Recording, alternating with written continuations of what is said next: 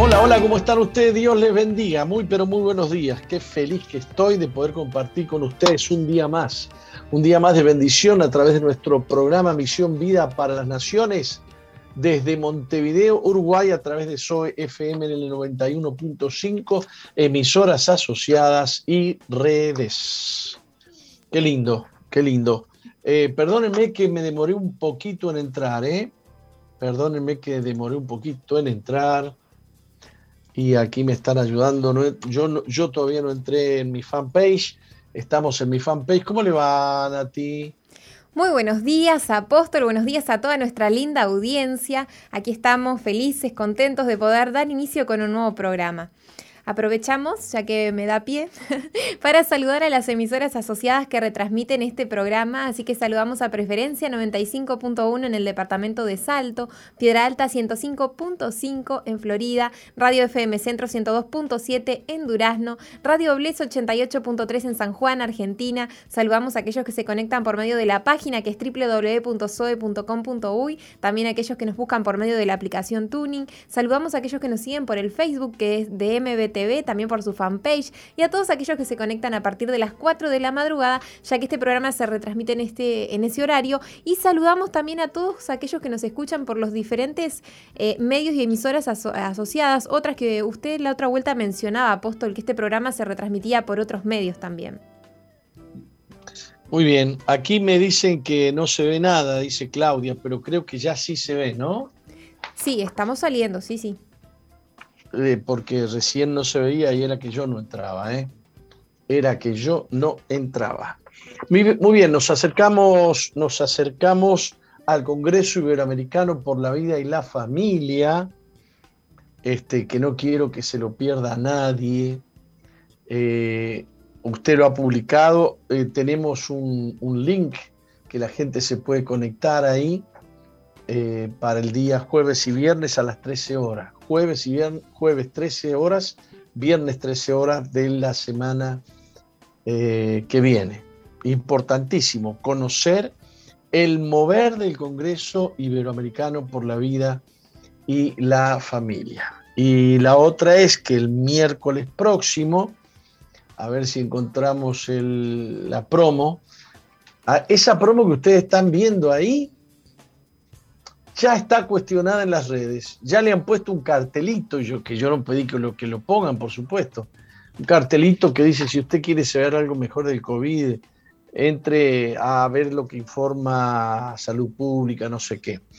Porque eh, tenemos invitado a Javier Sciuto, eh, médico uruguayo, que, eh, claro, está dando mucho que hablar porque está siendo invitado, ha dado toda una vuelta por, por el interior del Uruguay, hablando justamente de los problemas, no de la vacuna precisamente, aunque tiene sus cuestionamientos de la vacuna, sino más, más que nada eh, de los métodos que se están usando para la pandemia cosas que él no coincide y que, bueno, lo vamos a estar, lo vamos a estar compartiendo mm, con ustedes miércoles a las 11 de la mañana en este programa. Miércoles próximo. Es un, un tema muy importante para que lo tengan en cuenta. Bueno, en Argentina el kirchnerismo se sumó a un escándalo más. Apareció un bolso en la televisión pública con 4 millones de pesos en efectivos retirados ilegalmente. Eh, esta semana en Argentina el vacunatorio VIP y, las protestas en Formosa, Formosa es una provincia cerrada.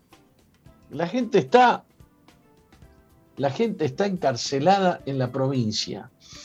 Este, prohibiciones de todas clases. El presidente de la nación felicitando al gobernador de tan bruto que es. Así nomás se lo digo.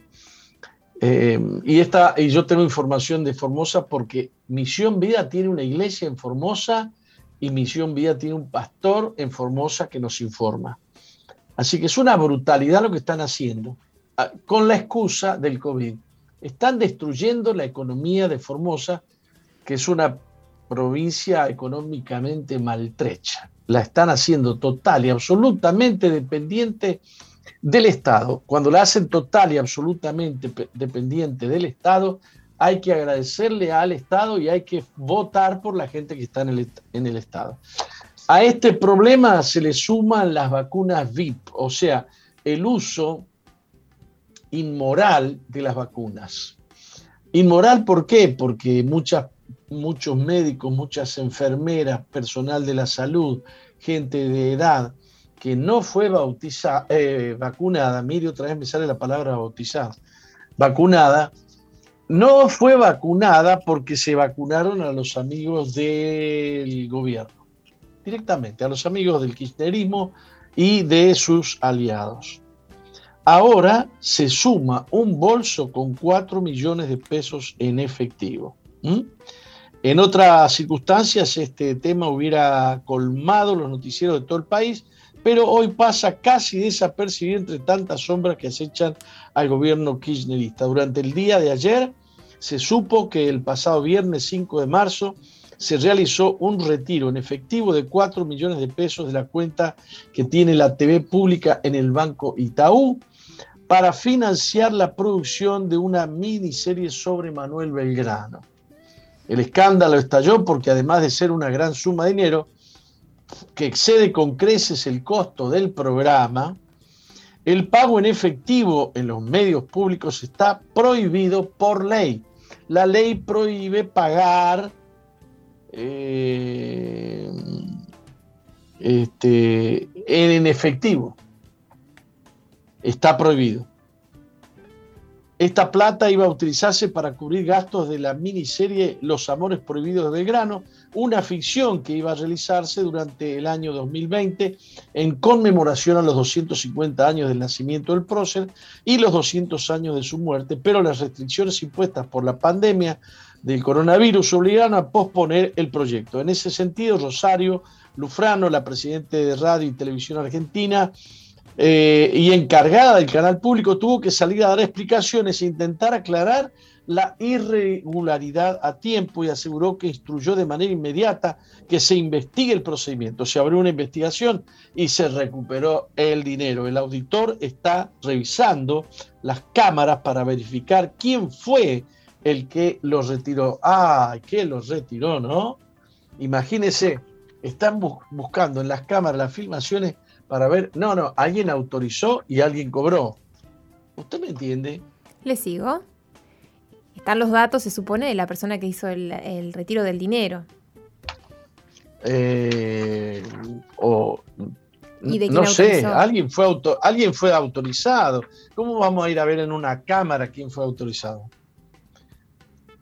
Eh, bueno, el incendio que hay en la Patagonia, en Argentina, es tremendo. Tengo entendido que llovió, pero hay siete heridos y 15 desaparecidos, 200 evacuados en el Bolsón.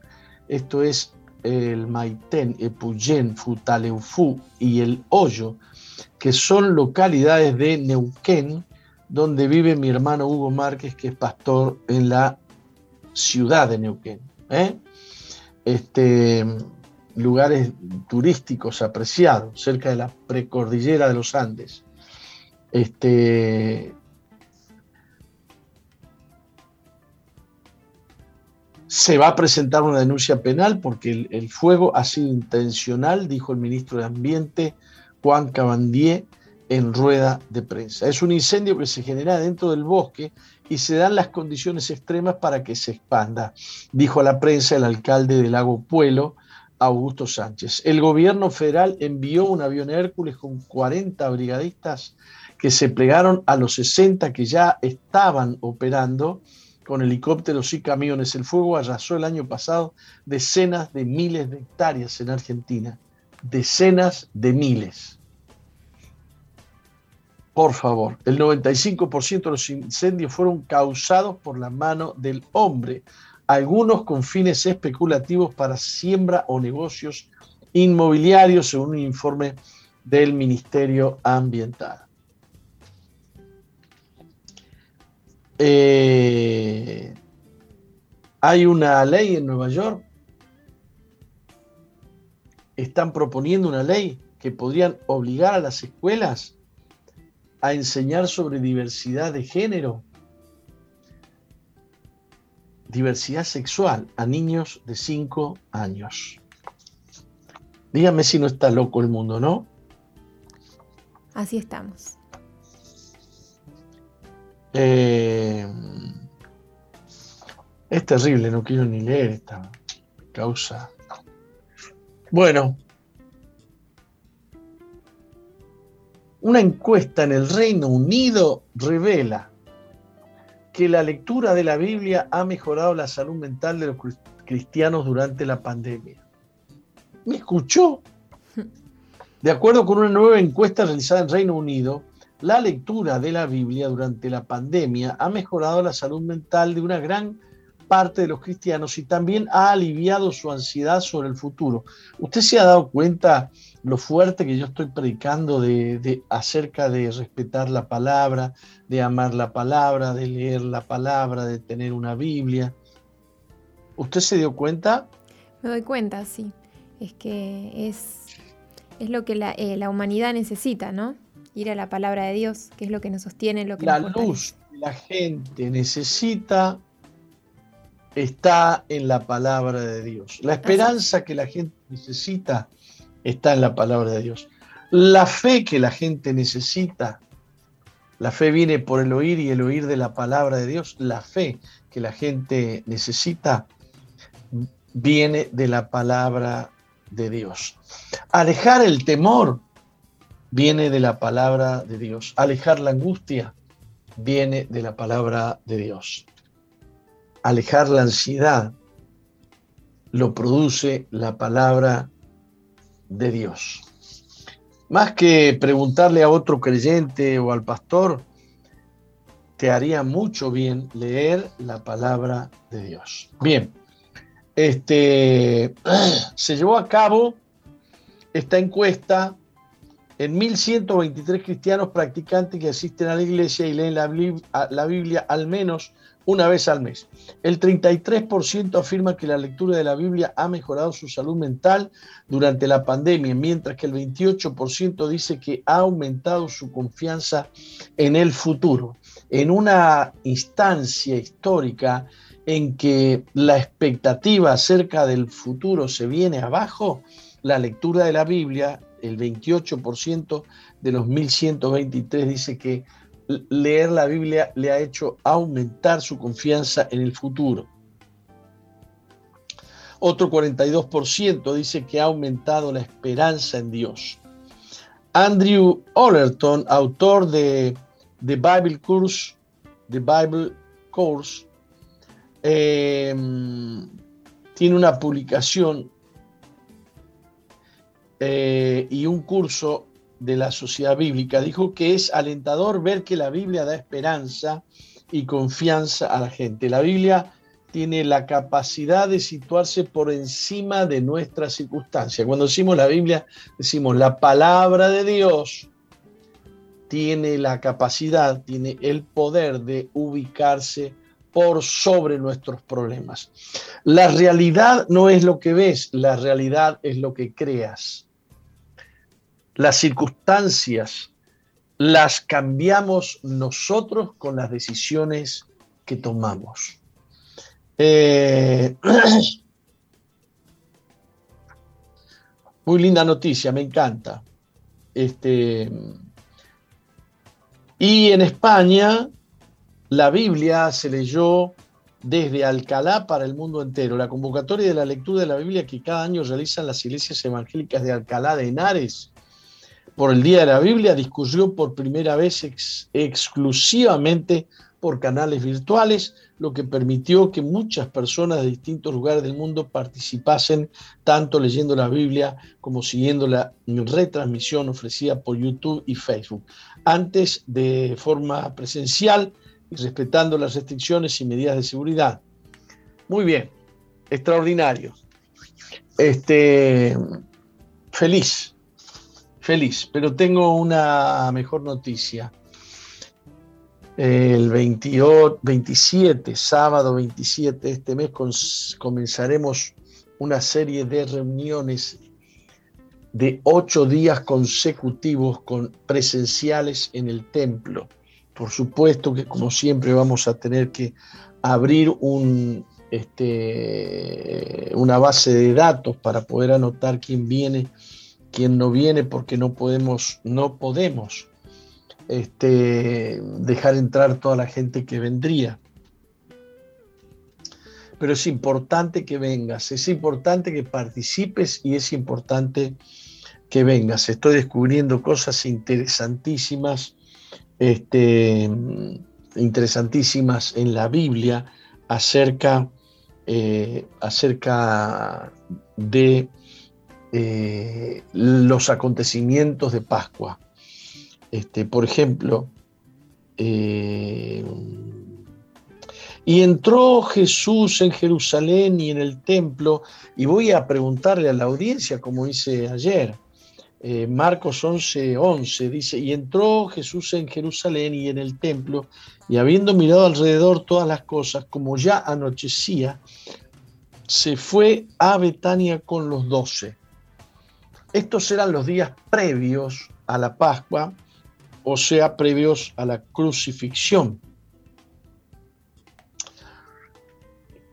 Quiero saber si habrá alguien que sea capaz de decirme qué día de la semana exactamente fue ese día que Jesús se volvió a Betania, esos días previos Jesús iba a Jerusalén Acuérdense que se trataba de una fiesta internacional, la Pascua. Venían judíos a celebrar de muchas partes, de todo Israel y desde fuera de Israel.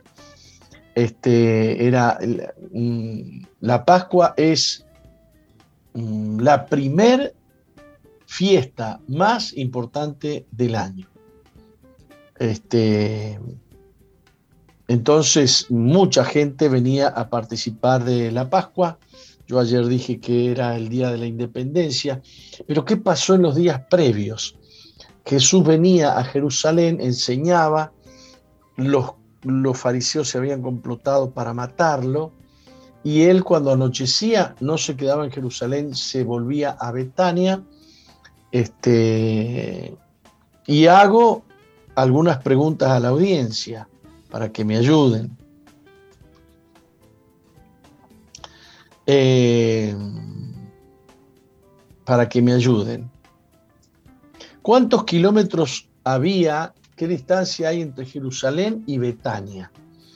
El pueblito o la villa de la casa donde vivía Lázaro, Lázaro, Marta y María, los amigos de Jesús. ¿Quién me contesta eso? Y la otra pregunta es, ¿qué día Jesús volvió, qué noche volvió Jesús a Betania y qué pasó esa noche? ¿Mm? Estamos entrando en el ambiente de la Pascua. Este, al día siguiente, dice el versículo 12, lea usted Marcos, le voy a tirar una, le voy a tirar una, una onda.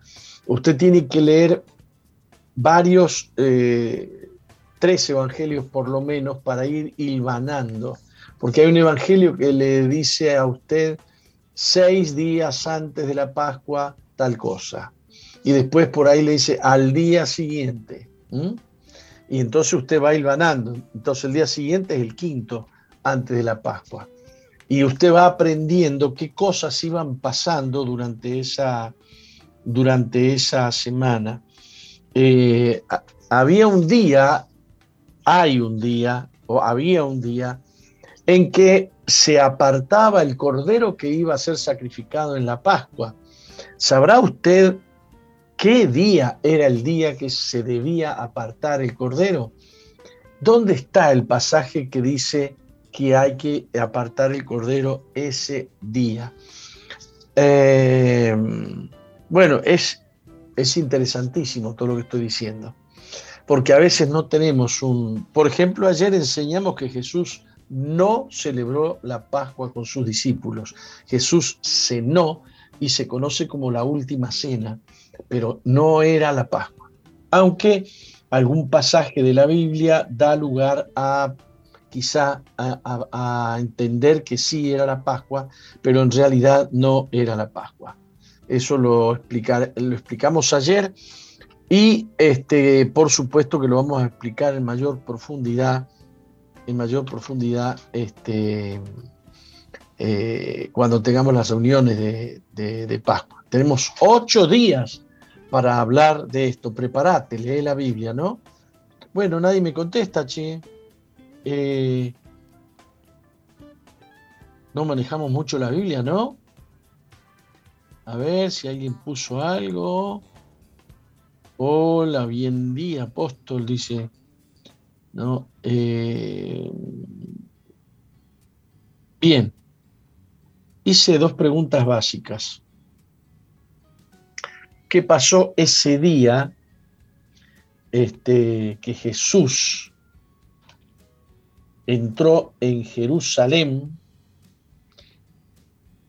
Eh, bueno, hay que leer, lean todo el, el capítulo 11 hasta el versículo 11. Ese día ocurrió algo, algo importante y yo ya tengo detectado eso que pasó. ¿Qué pasó ese día?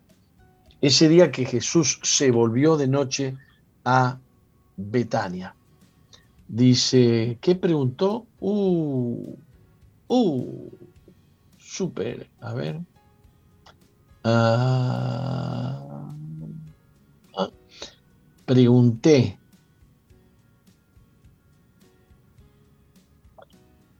En San Marcos capítulo 11, versículo 11, dice que Jesús había entrado en Jerusalén y en el templo y habiendo mirado todo alrededor de todas las cosas, como ya anochecía, se fue a Betania con los doce. Jesús durante los últimos diez días, por lo menos, de la, eh, previos a la fiesta de la Pascua, había hecho residencia en Betania, así que durante el día iba a Jerusalén y durante la noche regresaba con sus discípulos para dormir en la casa de Marta, María y Lázaro, que había sido resucitado unos días antes, que había sido resucitado unos días antes. Muchas cosas estaban sucediendo en ese entonces. Entonces pregunté, ¿Qué pasó esa noche que Jesús volvió a Betania?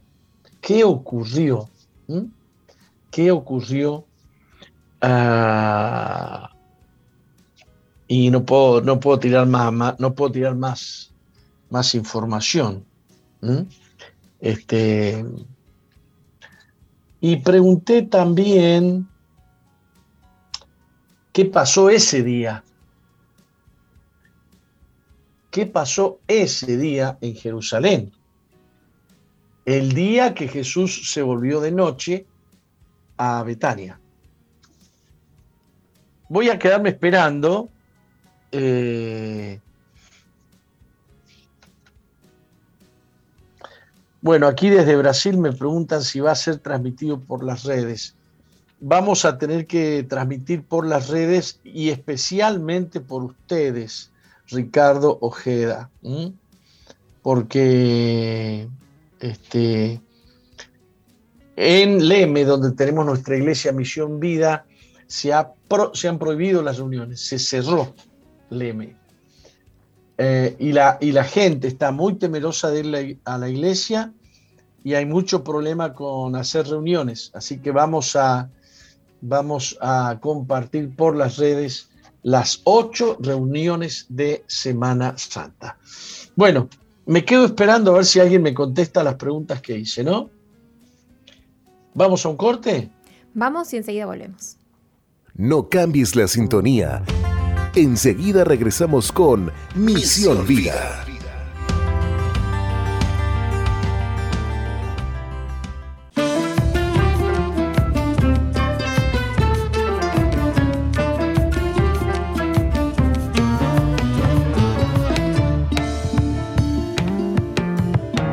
bien, continuamos con Misión Vida, muy lindo tema musical que habíamos escuchado, Nati. Estaba sonando Álvaro López y Rest Band junto a Tony Zúcar y Ángel López con el tema Por Amor. Ah, Rest Band. Así es. No es la de la de Pepe Van, ¿no? Em, no sabría decirle. Em, son parte de em, el grupo Torre Fuerte, es lo que encontré aquí en internet. Ah, Torre Fuerte. Wow. Torre Fuerte son músicos de primera línea. Bien. Este, a ver, ¿y usted estuvo leyendo la Biblia recién? Para contestarme las preguntas mías. Estuve, estuve, estuve. ¿Y qué conclusión sacó?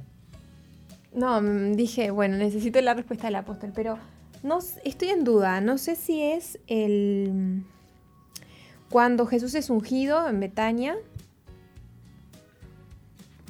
No sé si. No sabe. Mm, estoy en duda. Para poder llegar a esa conclusión, necesita leer varias versiones, digamos, la explicación de Mateo, de Marcos, de Lucas, de Juan. Y usted ahí puede comenzar a hilvanar qué pasó un día, qué pasó el otro. Por ejemplo, Rafael Tavares me dice, apóstol, si no me equivoco, es cuando se maldijo a la higuera. Este, en el versículo 12. No estás muy lejos de la verdad, pero estás un día desfasado, ¿eh? Un día desfasado porque el versículo 12, Marcos 11, 12, dice, al día siguiente. O sea, el día que yo les pregunté era el anterior, que había ido. ¿Qué pasó el día anterior que Jesús había ido a Jerusalén? Eso está descrito en Marcos capítulo 11, versículo 1 en adelante. ¿Eh? Y aquí hay alguien, aquí hay alguien este, Martín López. Martín López me dice, Jesús cenó en la casa de María con ella y su hermano Lázaro, y estaba allí Judas, y le derramó María el perfume de nardo puro, y Judas se hizo el bueno, y Jesús anunció que los pobres siempre estarían con nosotros. Eh, pero él no, o sea, anunció su ascensión al Padre y de alguna manera también anunció su muerte. Muy bien, este, correcto, querido Martín López. ¿Qué Martín López será el, Martín López que escribió acá? Quisiera saber. Eh, ¿El Tano?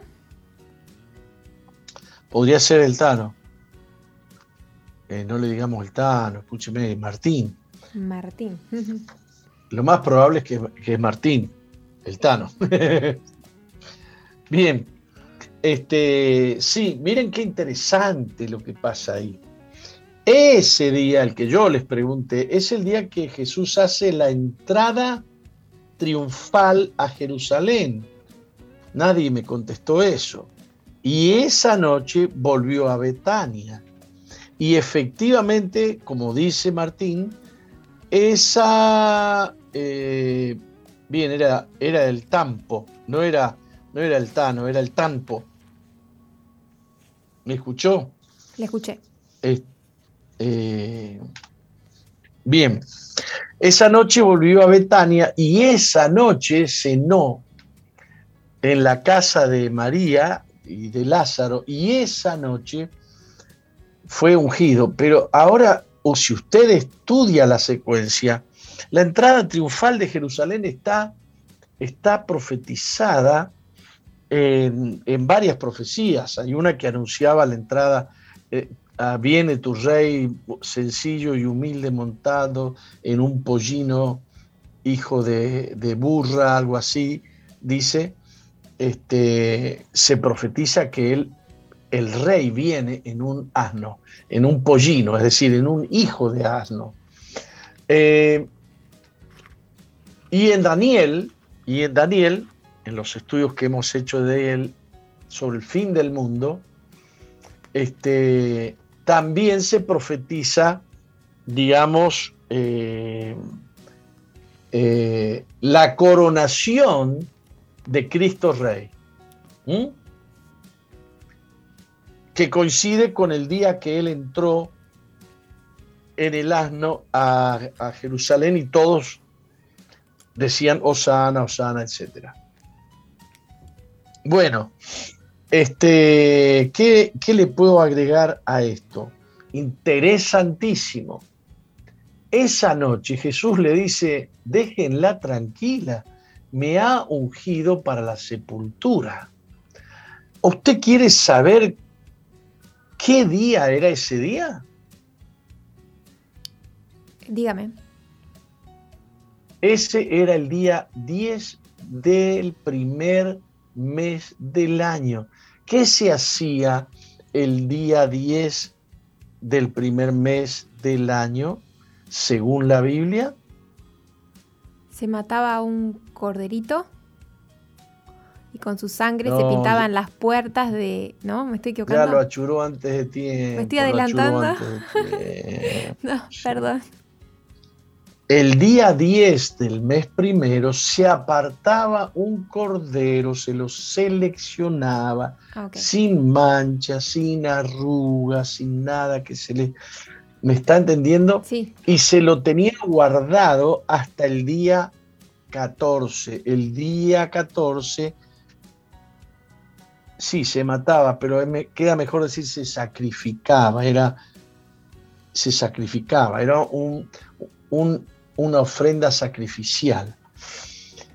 Bien, esa noche, ese era el día 10 el día 10 Jesús fue ungido, significa fue apartado como el cordero de la Pascua. ¿Me está siguiendo usted? le sigo. Pollino de asna, me dice María Cristina. Muy bien. Ese día era el día 10. Yo se los voy a enseñar bien eh, cuando, estemos, eh, cuando estemos predicando en Semana Santa. Este, Jesús es ungido, o sea, durante el día entra como, como rey y a la noche es ungido para ser sacrificado. Y el versículo 2, eh, 12 del capítulo 11 de Marcos dice, al día siguiente, cuando salieron de Betania, tuvo hambre. Al día siguiente, el cordero ungido maldice la higuera estéril. Pa, cómo me gusta todo esto.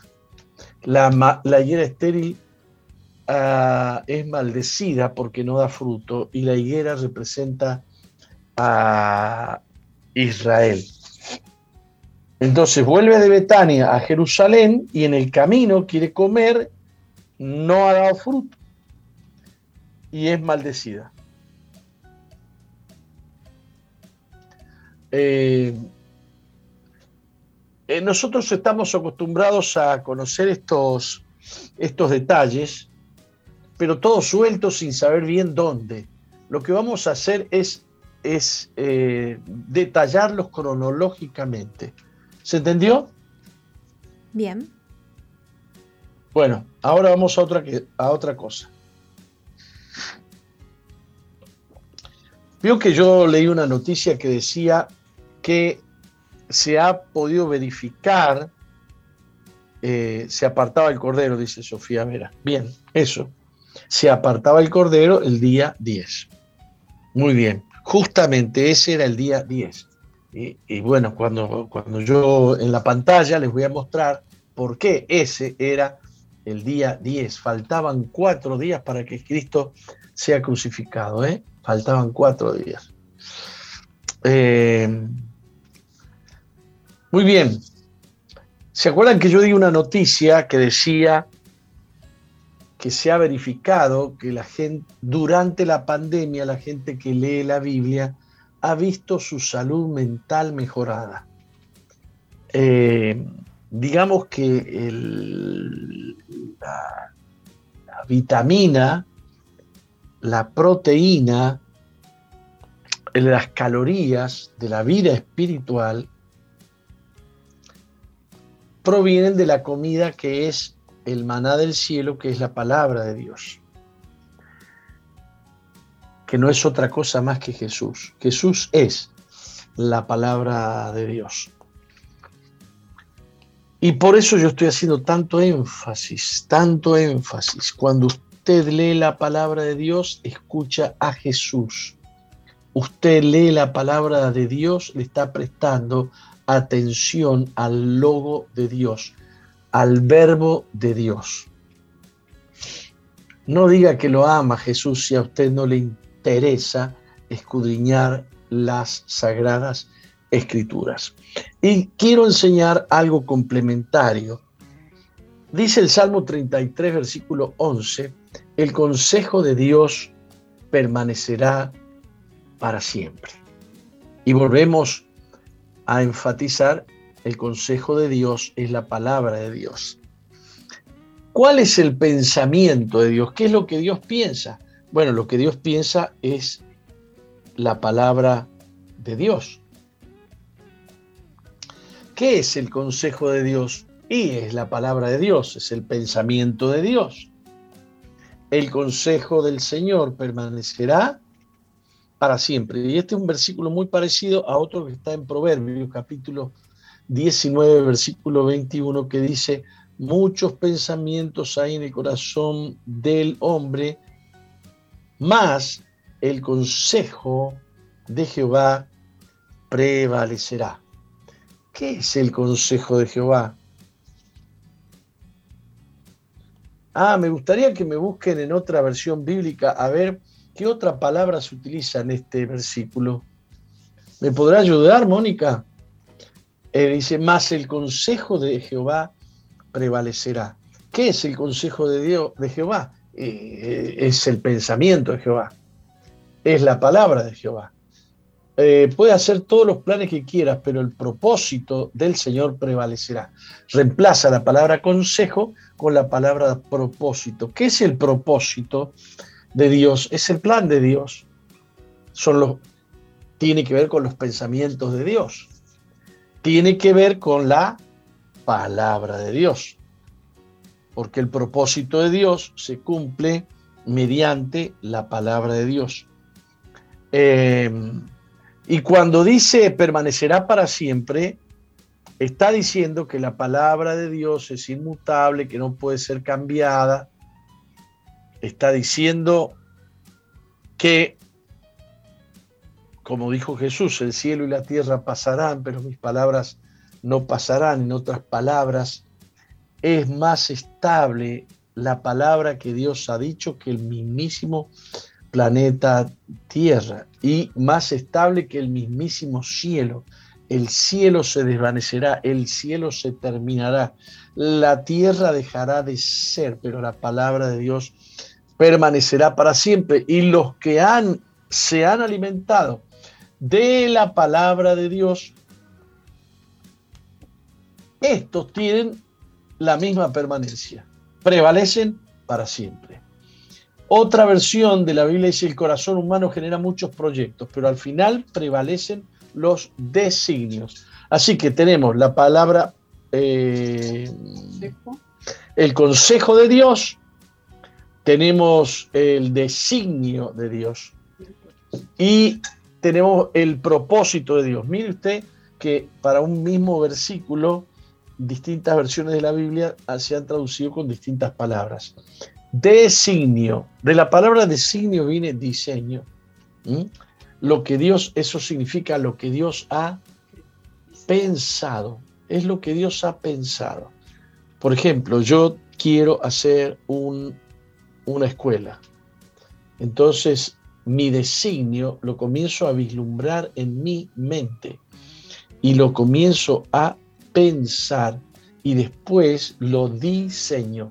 La palabra designio y la palabra diseño van, tienen más o menos la misma raíz, ¿no? En nuestro mundo lleno de luchas está, esta es la máxima batalla Alguien controlará tu mente y la pregunta es, ¿quién? Muchos pensamientos en el corazón del hombre, pero el pensamiento de Dios prevalecerá. Muchas ideas tiene el hombre, pero las ideas de Dios prevalecerán. Significa, las ideas del hombre ninguna sirve. Los pensamientos, has visto que que la gente se alegra. Yo le pedí a Dios tal cosa y Dios me lo dio porque yo le dije a Dios. No, no, no, no. No es porque vos le dijiste a Dios. Él ya tenía previsto eso. Él puso eso en tu corazón. Y después hay gente que se enoja. No, porque yo le pedí a Dios, Dios no me lo dio. Pero es que Dios no está para hacer tu, voluntad, Dios está para hacer su voluntad. Cuando Él te da algo, te lo da en función de que tu anhelo concuerda con la voluntad de Dios. Si no, no te lo da. No es que Él te contesta que no. Él no te contesta que no. Directamente no te contesta. Eh, es el consejo de Dios. Dios quiere que en nuestro corazón esté el consejo de Dios, que amemos la palabra de Dios. En nuestra mente dominan los pensamientos y los pensamientos tienen origen en el ser humano, en los demonios o en Dios. En Dios, en los demonios o en el ser humano. Ah, ese es el origen de los pensamientos. Los demonios piensan exactamente como Dios, pero al revés. A lo negro le dicen blanco, a, lo blanco le dicen negro. A lo dulce le dicen amargo, a lo amargo le dicen dulce. Y entonces eh, está la palabra de Dios operando ahí en tu mente, pero vos la tenés muy en cuenta. Entonces los demonios pueden transformar en gris la poca cosa que, vamos a suponer, la palabra de Dios está en blanco y vienen los demonios y le meten unas gotitas de negro y enturbian el pensamiento. Los demonios, si encuentran espacio en tu corazón, van a infectar los pensamientos buenos que vos tenés. Y vos crees que son buenos, vos crees que son buenos, pero se, este, uh, se mezcla cuando nosotros no estamos bien firmes en la palabra de Dios, el poder del infierno en tu mente o el poder de Dios. En el mundo creado por Dios no hay nada comparable a la mente humana. Sin embargo, a pesar de su poder, la mente humana está indefensa por sí sola.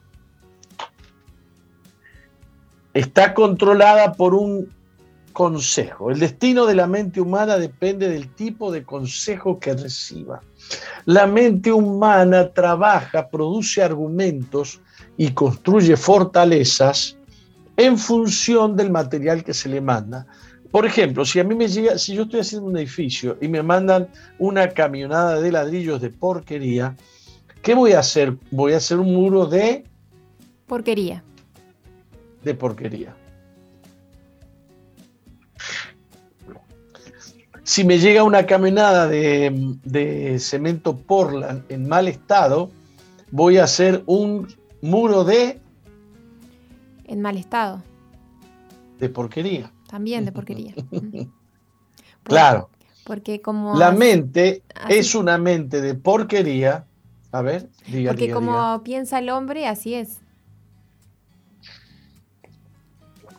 Así es el hombre. Así es el hombre. Así, no es como piensa el hombre. No. Así es el hombre. Ahí está. Bien. Bien. Entonces, si el material que tenemos en la mente es de porquería, ¿qué tenemos? Porquería en la mente. Una mente de porquería. bueno, las dos cosas. La mente elabora argumentos y fortalezas en función del material que le llega. Y ese material son consejos, son ideas, son pensamientos. Entonces la mente recibe una presión ética, una presión moral, fruto de las ideas que entran ahí. Existen dos consejos, el consejo de los impíos y el consejo del Señor. Existen dos consejos. El consejo de los impíos coincide con el consejo de los demonios. ¿Quedó claro? Estos consejos son totalmente opuestos porque el designio de las tinieblas es contrario al designio de Dios y el designio de Dios es contrario al designio, este, al designio, ¿qué dije yo? Al designio de Dios. Eh, eso, bien. Eh, la mente es como un campo de tierra eh, rica y fértil. Puede producir cardos, puede producir espinos, puede producir malas hierbas, hierbas inútiles, o puede producir, producir frutas dulces, granos bendecidos por la luz del sol. La diferencia estriba en la semilla plantada. Fíjese que Jesús en la... Eh, uy, se me, hizo, se me hicieron las dos. Jesús enseña la parábola de la de sembrador y entonces dice que el sembrador salió a sembrar y entonces dice que eh, la semilla es la palabra de Dios. Y dice que el enemigo salió a sembrar también otra semilla, la semilla, la semilla de cizaña. Ahora fíjese, dentro de su mente está la semilla de Dios y está la semilla de la cizaña. Y usted tiene que apegarse a Dios y tiene que amar la palabra de Dios. Tiene que leerla y memorizarla. Escudriñad las escrituras, dice Jesús. ¿Usted me está entendiendo ahora cómo es el asunto? Le entiendo. Muy bien. La vida entonces de una persona Ay, ay, ay. Me siguieron escribiendo sobre lo que yo pregunté hace un tiempo. No. Eh, bien, la vida de cada persona es un reflejo del consejo al que se ha sometido y que ha permitido que conforme sus prioridades y sus intereses. Bendito el hombre que se ha sometido sin reservas al consejo de Dios. Bendito el hombre. Bendita la mujer. Vamos a un corte. Enseguida volvemos.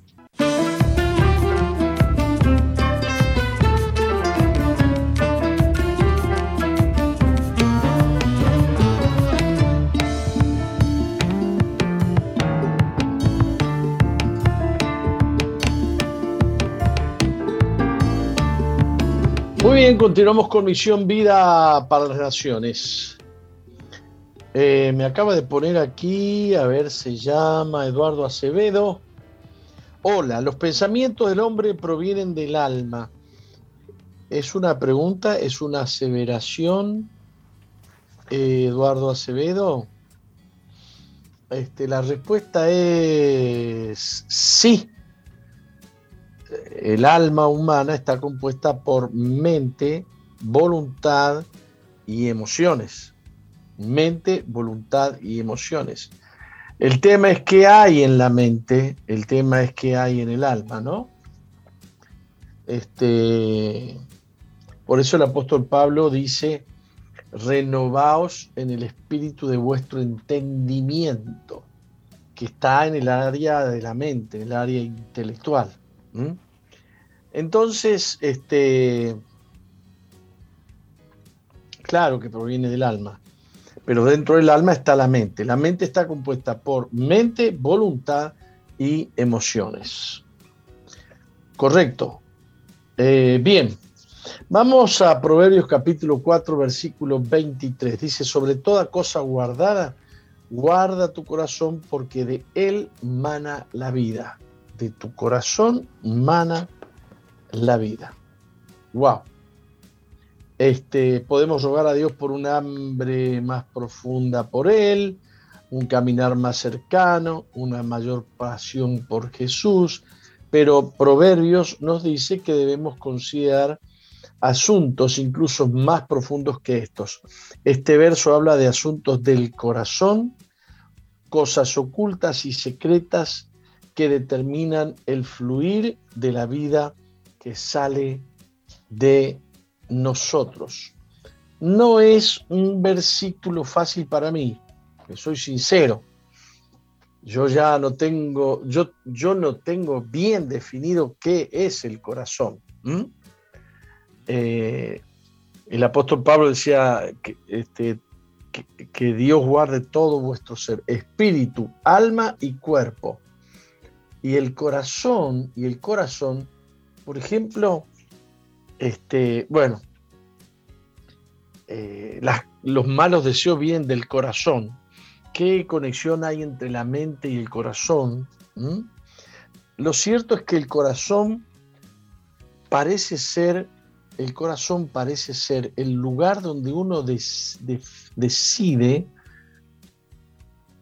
qué es lo que es, qué, qué es lo que va a obedecer, qué consejo va a creer, si va a saber discernir entre el buen consejo, perfecto consejo de Dios o no. Este, eh, porque pensamientos hay muchos, pero, eh, pero dice Dios conoce el corazón, o sea que del corazón sale la decisión, la determinación. Habrán muchas ideas, pero hay algo que es el corazón, que es donde se toma la decisión de apegarse o no a la Biblia, de apegarse o no a Dios. Eh, por ejemplo, oíd y entended, no lo, no lo que entra en la boca contamina al hombre, lo que sale de la boca sale del corazón, contamina al hombre. Y eso sale del corazón, y del corazón salen los malos pensamientos. Eh, somos más complejos de lo que, de lo que pensamos. Dios nos ha hecho como personas muy complejas. Pero sencillamente tenemos que entender que el bien viene de Él, que la verdad le pertenece a Él. Este,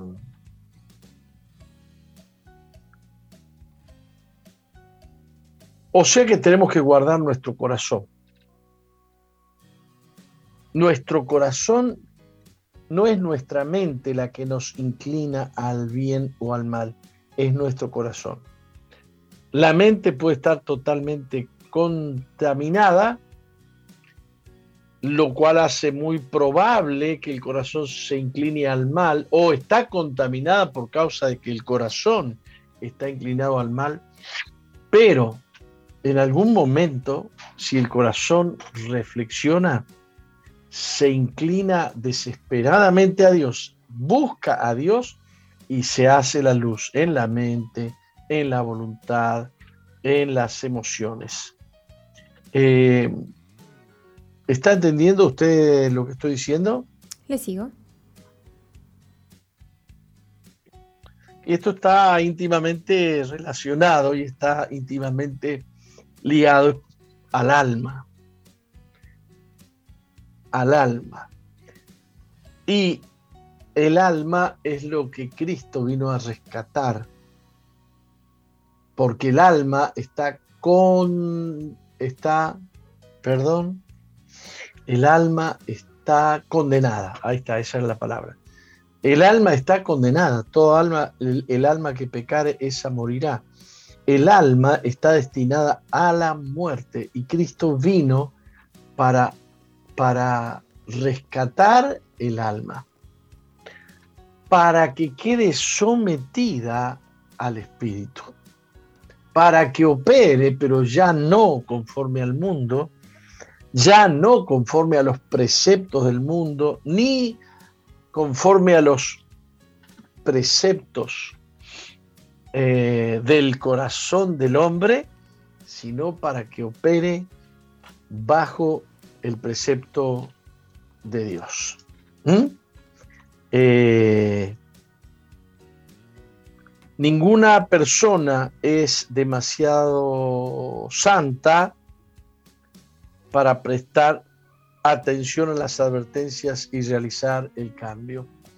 Necesitamos buscar al Espíritu de Dios. El Espíritu Santo es quien escudriña el corazón y limpia cada área de nuestra vida. Es nuestra relación con Dios la que provee nuestra relación, nuestra comunión. Y la comunión viene por causa de amar a Dios. Dos personas que se aman profundamente tienen comunión, no se esconden cosas, son transparentes. A ver si, este, a ver si se entiende, ¿no? La comunión viene por el amor, por eso el primer mandamiento es amar a Dios, el primero, el primero.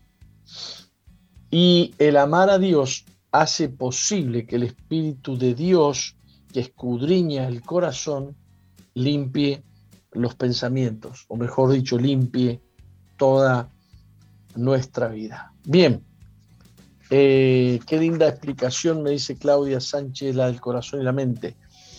Eh, deseo con todo mi corazón que el Señor nos tome en sus manos. En este tiempo estamos buscando al Señor como nunca antes. Son tiempos, son tiempos mm, complicados y son tiempos, son los últimos tiempos. Yo no sé cuánto tiempo falta para la gran tribulación. No sé cuánto tiempo hay para la segunda venida del Señor, pero sí sé que estamos muy cerca que estamos esperando simplemente el cumplimiento de algunas profecías, por ejemplo, un pacto de paz entre Israel y un gran, un gran este, estadista mundial. Y ahí sí yo voy a entender que se desata el último periodo de la historia de la humanidad. Estamos esperando? La construcción de un templo porque eh, cuando venga el anticristo se va a sentar en un templo como Dios, se va a hacer pasar por Dios y se va a hacer adorar como Dios. Un templo en Jerusalén. No solamente en la capital de Israel, sino en el lugar del templo de Dios.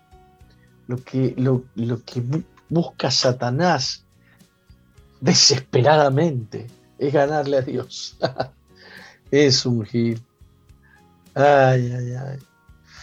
Y quieres Dios dice, eh, en Sion es el estrado de mis pies y Satanás dice, yo quiero sentarme ahí. Yo quiero sentarme ahí. Y, y,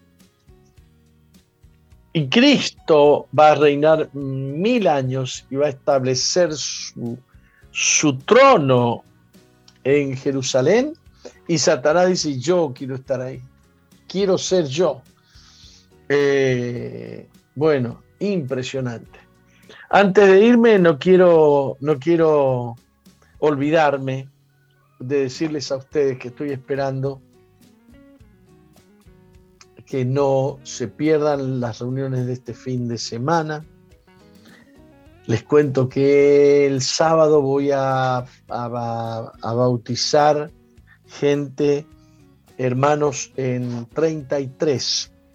Vamos a ir un grupo de, pastores también a 33 para bautizar hermanos. Este, y no falten el domingo ni el sábado porque aquí las reuniones continúan. Las reuniones continúan.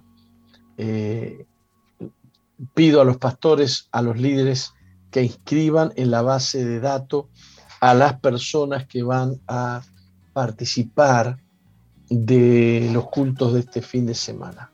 No se olviden que el miércoles tenemos una entrevista especial con el doctor Shuto, que él eh, ha sido seriamente cuestionado por lo que él opina de las vacunas, más que de las vacunas, opina de, de, los hisopados estos, que, que, aterrorizan a la gente, qué sé yo. Eh, es, es toda una autoridad es toda una autoridad. Han querido, han querido disminuir la autoridad de este hombre, pero este hombre es un hombre muy valiente y no es un no es cualquiera el que habla. No es cualquiera, es una persona preparada. El miércoles a las 11 de la mañana. Jueves y viernes próximo vamos a tener el Congreso Iberoamericano por la Vida y la Familia y les vamos a estar compartiendo a ustedes el link para que ustedes entren gratuitamente y participen a partir de las 13 horas. Que Dios les bendiga, vamos a un corte y volvemos con el último bloque de Misión Vida. Ya volvemos.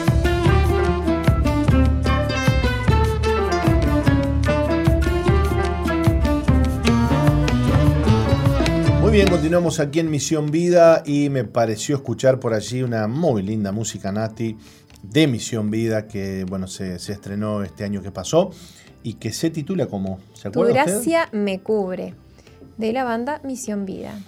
Qué lindo, qué lindo. Y bueno, y con planes de que este año, este nuevo año, también podamos este, seguir haciendo buena música para Dios. Si Dios quiere, si Dios quiere. Música que adora, música que alaba, música que exalta el nombre del Señor. Muy bien, ¿qué les parece si reflexionamos un poquito más en la palabra de Dios eh, antes de compartir el testimonio con ustedes? La Biblia dice en Juan 3:19, y esta es la condenación, que la luz vino al mundo y los hombres amaron más las tinieblas que la luz, porque sus obras eran malas. Dios ha establecido a Jesús como la luz del mundo. Aquella luz verdadera que alumbra a todo hombre venía a este mundo. Pero alejados de Jesús, los hombres, las mujeres tropiezan en la sombra de su rebelión, bajo la influencia del príncipe de las tinieblas.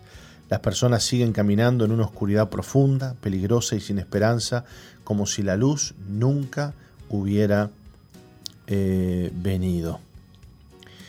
Desde un punto de vista eh, natural, Nati, una persona que se aparta de la luz, mm, podríamos decirlo, o, que no le importa la luz, podríamos decir que es una persona que no ve. Una persona no vidente no, no, no, no, no le interesa la luz porque no la puede ver.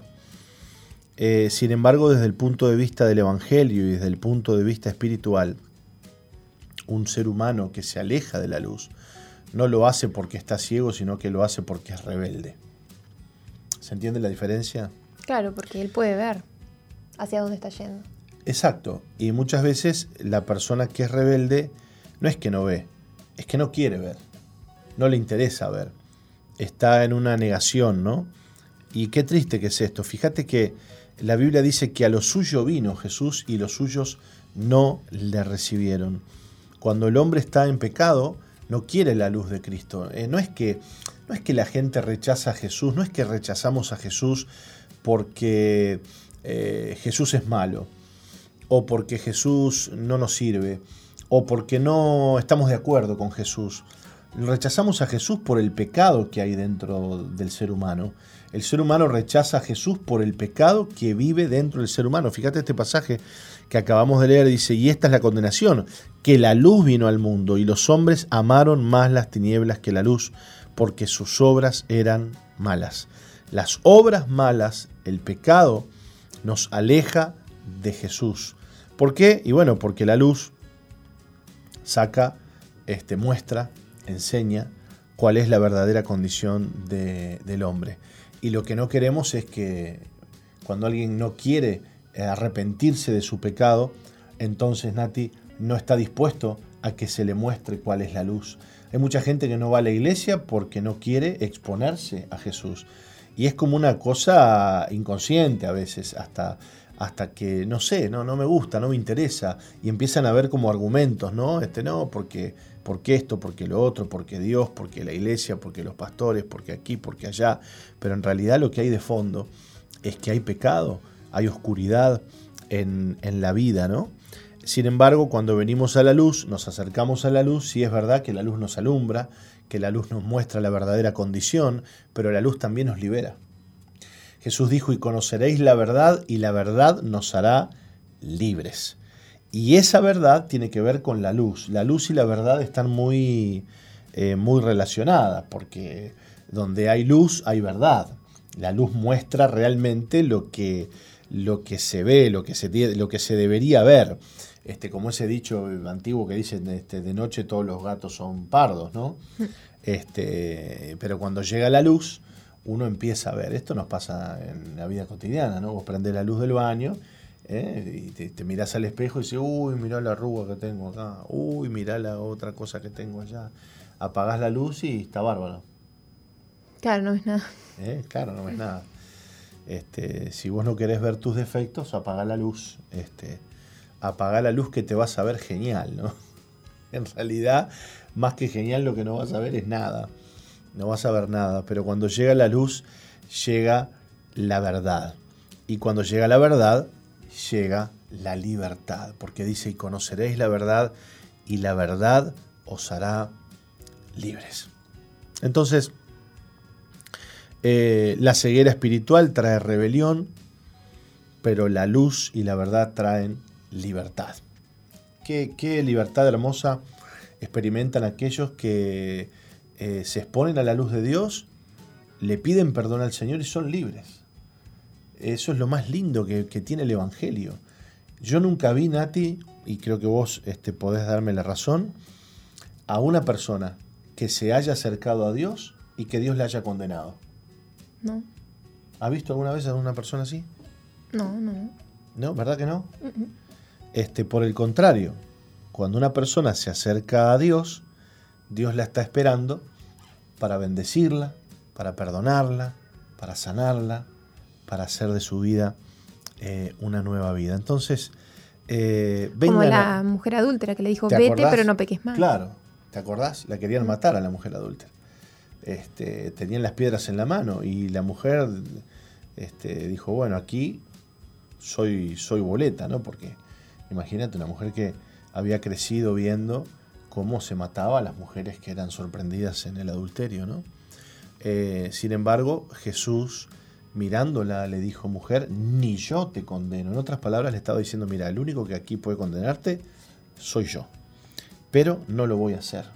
¿eh? Como bien dijiste vos, el Señor le dijo, vete y no peques más. Así que lo mejor que a vos te puede pasar es salir de las tinieblas y venir a la luz. Dejarte alumbrar, exponerte a la palabra de Dios, venir a la iglesia. Hay personas que dicen, no, no, cuando, me, cuando esté un poquito más limpio, cuando me, me, me, me, levante, cuando, cuando esté mejor, cuando deje algunas cosas, yo voy a ir a la iglesia. No, no, mira. Cuando sea más santo. Claro. ¿Cómo, te vas a, ¿Cómo vas a ser santo si no venís a Jesús?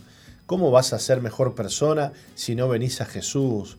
Una persona que no se acerca a Jesús, Nati, no importa eh, cuánto tiempo haya pasado, eh, cuánta agua haya pasado debajo del puente, esa persona no es libre. Y por lo tanto, y es duro lo que voy a decir, una persona a la cual Jesús no ha transformado, realmente no ha tenido un verdadero cambio en su vida. Si es verdad que los hombres podemos recapacitar, podemos entender, podemos esto, podemos lo otro, pero el cambio realmente profundo eh, de naturaleza, de corazón, lo produce Jesucristo. Pero para eso hay que venir a Jesús, hay que venir a la luz, hay que venir al amor de Dios, hay que venir a Él. Eh, no le tengas miedo a la luz de Dios. Eh, Dios nunca va a sacar a luz tus pecados para avergonzarte. Eso es lo que mucha gente tiene miedo, ¿no, Nati? No, si yo voy a la iglesia, ¿cómo me van a mirar? ¿Y qué van a decir? Y pam, pam, pin, y pam, pam, pam. Mira, esos argumentos están en tu mente, no en, la, en el corazón de Dios. Fíjate vos lo que le pasó al hijo pródigo, que volvió a la casa del padre y dijo, bueno, voy a ir y le voy a decir, mirá, haceme como uno de tus laburantes, yo, yo no soy digno de tener el lugar que tenía, papá, papá. Ya se había hecho la cabeza. Ya se había hecho la cabeza, sí, sí. En términos sí, sí. se hizo la cabeza. Claro, él ya venía preparado para que, bueno, el padre le diga, mirá, Para lo da, peor. anda a laburar al chiquero, ¿viste? Por lo Claro. menos te doy comida. Allá no te daban comida. Sin embargo, el padre lo recibe, lo abraza, le da un anillo, le da un calzado, le da un vestido, lo honra, hace una fiesta. Este, y el hermano mayor, medio envidiosón, miraba y decía, este está loco, mirá todo lo que hizo, le gastó la plata y mirá cómo lo celebra, ¿no? Porque el corazón de Dios es así. En ningún momento el padre comenzó a levantar la voz y dijo, este desgraciado, ¿te imaginás? Este, mirá lo que me hizo. No, no, porque Dios no puede resentirse, Nati. Dios no puede guardar rencor. Dios no puede condenarte, porque Él te ama, te ama, te ama, te ama. En realidad puede condenarte Dios. Me, este, acomodo un poco lo que dije. Dios puede, lo que Él no quiere condenarte. No quiere condenarte. ¿Quiénes son condenados? Solo se condenan. Jesús dijo, no es que yo los venga a condenar, se condenan aquellos que oyendo mis palabras, viendo los milagros, no creen. Esos ya están condenados. No, por, no porque Dios los está condenando, sino por la incredulidad que tienen y la decisión que toman de no darle el corazón a Jesucristo. Por lo tanto, como dijo un gran predicador, este, llamado Reinhard Bonke, un, un alemán que predicaba en África y falleció dejando a millones de personas, este, habiéndole dado su vida a Cristo, él dijo que los cristianos no se van al infierno por eh, pecadores. Perdón, los cristianos, los seres humanos, no se van al infierno por pecadores, se van al infierno por no aceptar y creer en Jesucristo. Y aquí tenemos que hacer una gran diferencia, porque a veces hay gente que dice, no, ¿cómo es posible que un Dios de amor mande al hombre al infierno? No, para, para, Dios no manda al hombre al infierno. El hombre va al infierno por no creer en Jesús, no porque Dios lo esté mandando. Así es la cosa. Es lo mismo que alguien diga, ¿cómo es posible que esa persona que iba a 200 kilómetros por hora chocó y se mató? ¿Y qué culpa tiene Dios de que el tipo tenga la patita pesada en el auto? ¿No? Claro, claro, sí. ¿Qué culpa tiene Dios? Cada uno toma sus propias decisiones. Exacto. Y vive en la consecuencia de esas decisiones. Si tú vienes a la luz, la luz te va a alumbrar, Jesús te va a sanar y te va a hacer libre. Pero no te demores, no te demores, porque como decía el apóstol hoy, estamos en tiempos finales, estamos en tiempos eh, en los que hay que volverse a Dios y hay que buscar la luz y hay que buscar al Señor. Nos vamos a ir a una pausita y ¿quién vamos a tener con nosotros para el testimonio, Nati? Bueno, ya está con nosotros Jonathan. Es eh, un joven del distrito, de tu distrito, ¿no, Pastor? Del distrito 3, que nos va a compartir eh, cómo Dios lo sacó del rechazo, del rencor y de la rebeldía. Excelente. Ya volvemos. Vamos. No cambies, ya volvemos con Misión, Vida. Sigue al apóstol Jorge Márquez en su fanpage en Facebook, Jorge Márquez.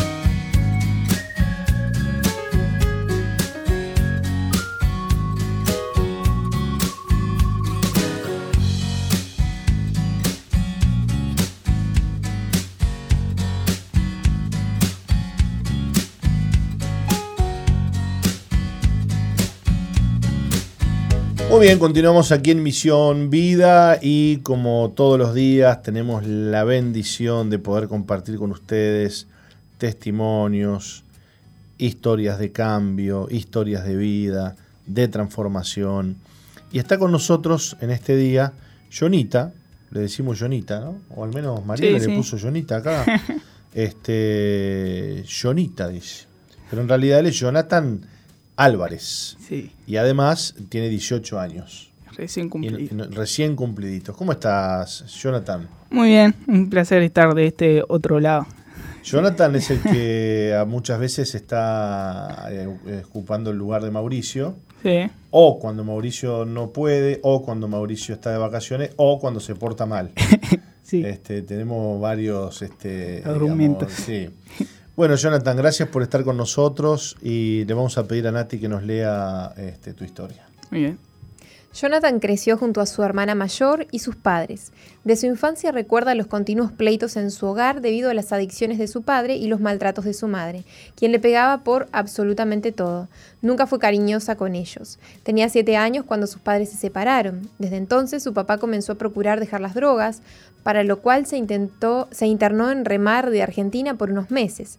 Su padre intentó llevarlo, pero su madre se negó aunque Jonathan tampoco vivió con ella desde los 8 hasta los 15 años.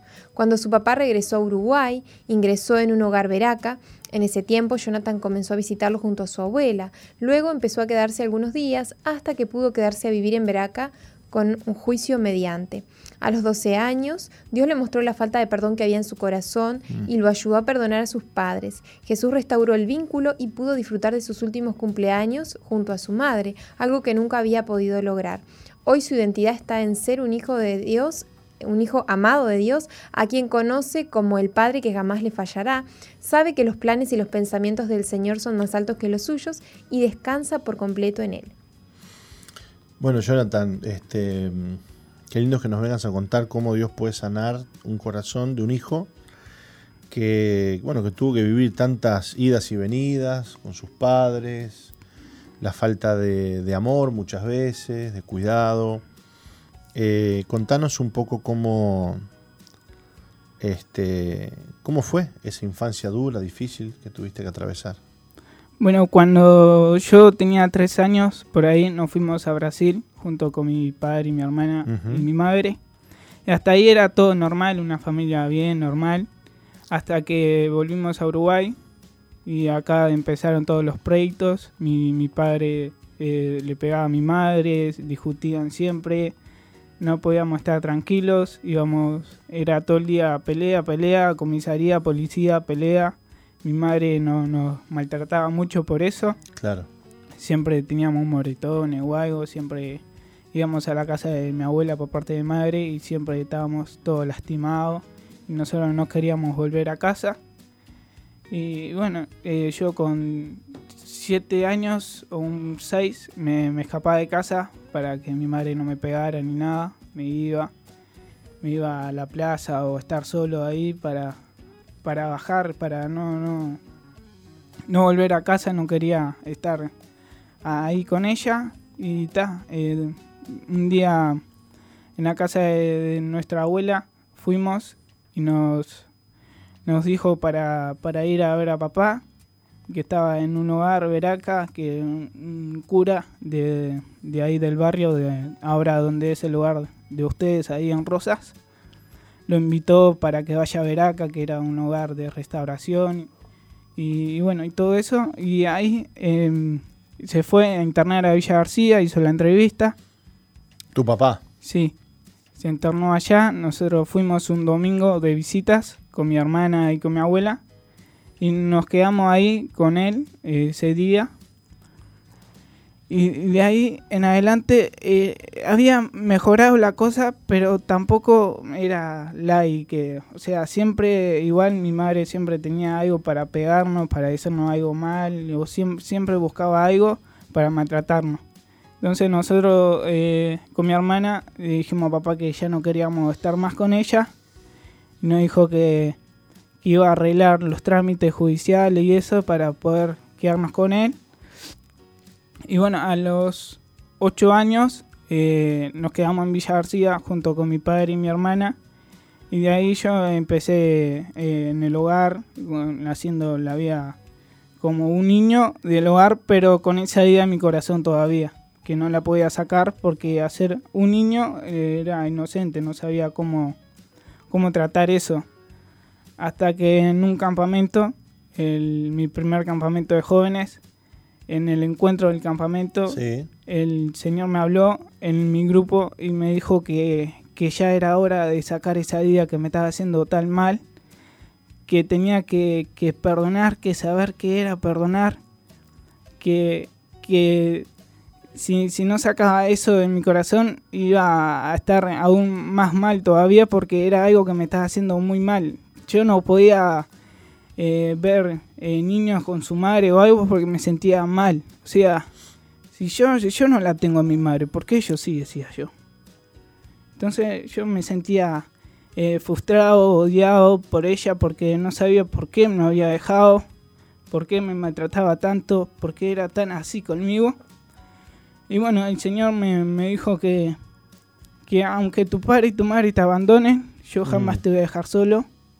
Entonces en ese campamento decidí eh, dejar el rencor, el odio que tenía contra ella y perdonarla. La perdonaste a tu mamá. Sí, a los dos, porque los dos. mi papá también eh, me dejó, eh, o sea, él se fue a, a restaurar, pero también me faltaba eso. Cuando mi madre me pegaba, yo decía, papá, ¿dónde estás? Mm. Papá, vení. Entonces era algo muy duro para mí y bueno, Qué, qué fuerte lo que estás contando, Jonah, porque eh, es verdad que a veces eh, eh, los hijos sufren por manos de alguno de los dos, o papá o mamá, pero siempre también hay un reclamo al otro, ¿no? mm, Al que no lo está haciendo nada. ¿Por qué no haces algo? Claro, ¿Por qué no paras esto, no? Y, entonces hay como un resentimiento hacia las dos partes. Bueno, lo importante es que aprendiste a perdonar sí. eh, y contanos cómo, cómo está tu vida hoy. Porque po- esto podría haber reventado para cualquier lado, ¿no? Sí, claro. Podrías estar haciendo A veces cualquier cosa. pienso, a ver, eh, qué hubiera sido mi vida si yo eh, no, no hubiera eh, seguido, o sea, no hubiera eh, ido a ver a mi padre o algo en el hogar, o si mi padre no se hubiera internado. ¿Qué, ¿Dónde estaríamos ahora? Claro. Si- capaz que esas escapaditas que yo me hacían, capaz que un día mal. terminado en cualquier lado o algo y gracias a Dios eso nunca pasó, nunca fumé, nunca tomé, nunca nada. Y bueno, hoy en día soy un joven bien, eh, amo a Dios, amo a mi hermana, hablo a mi madre, a mi padre, pero sobre todo me gusta hacer la voluntad de Dios, lo que Él tiene para mi vida. El Señor en una, en una preca del apóstol que dio hace poco, eh, me habló mucho. Yo, yo como todo joven tenemos un, eh, un futuro, o sea, eh, unos pensamientos que queremos llegar, un sueño. Sí. Y el Señor me mostró que los sueños y los pensamientos que yo tengo no son nada con lo que Él tiene para mí. Y yo esa noche tirado en mi cuarto me puse a llorar. Le dije, Señor, yo sé que tus pensamientos son mucho más grandes, mucho mejores que los míos. Haz conmigo lo que vos quieras hacer. Y bueno, acá estamos haciendo la voluntad de Dios. Eso, eso. Bueno, Jonah está dedicado a servir al Señor. ¿Estás estudiando? Sí, ¿De en qué año estás de, eh, pasé a quinto de liceo? del liceo, sí. Estás viviendo eh, En el hogar multimedias con, Con Gallego. con el Gallego, con Gustavo. Aprendiendo todo. Un besito para Gustavo también, ¿no? Saludito Ahí ahí. está viendo ahí seguro. Este, y, y Jonah es camarógrafo, eh, se va perfilando como director de cámaras también, y un montón de cosas más, ¿no? sí, sí, ya medio, tengo medio sonidista también. algo ahí. Lo vamos a poner a hacer un poco sonido ahí. Aprendí algo, sí, un poco. Aprendí a apagar la consola. Por lo menos, ¿no? Algo es Ah, algo. eso, bueno, Jonah, qué lindo es tenerte con nosotros, sos una bendición. Gracias. Este, todo el que te conoce te ama, te quiere, te haces querer. Sos un joven muy noble y, y no me cabe la menor duda que Dios tiene cosas muy grandes para vos. Es- Y digo amén a eso que dijiste porque es así. Así que nos alegramos contigo y, y- y nos alegramos en el Señor de que te, te haya puesto con nosotros acá, que seas parte de la familia, de- del equipo. Y, y nos, nos encanta, nos gusta, nos bendice escucharte eh, contar tu testimonio. Gracias. ¿Mm? Y nos vamos con esta alegría, Nati, de saber que, que hoy Jonah no es un joven resentido, amargado, que anda por ahí drogándose. O pensando en el delinquiendo, ¿no? suicidio. Imagínate, como, como nosotros. Sino que es un andado, joven ¿no? que está soñando, proyectándose, Eso, qué lindas cosas que hace Dios. queriendo hacer la voluntad de Dios. El Haciendo. el amor de Dios, el amor de Dios hace posible lo imposible.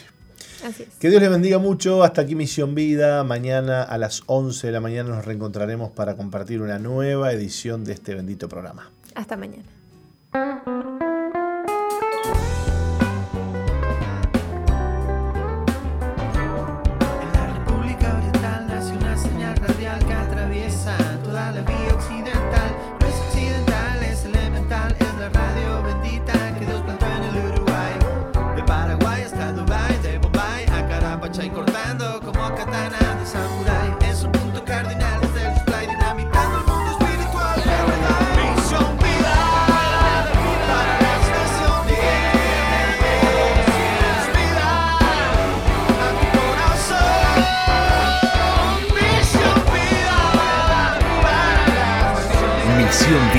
La iglesia que Dios plantó en Uruguay para que juntos alcancemos lo imposible, presentó su programa exclusivo que conduce el apóstol Jorge Márquez.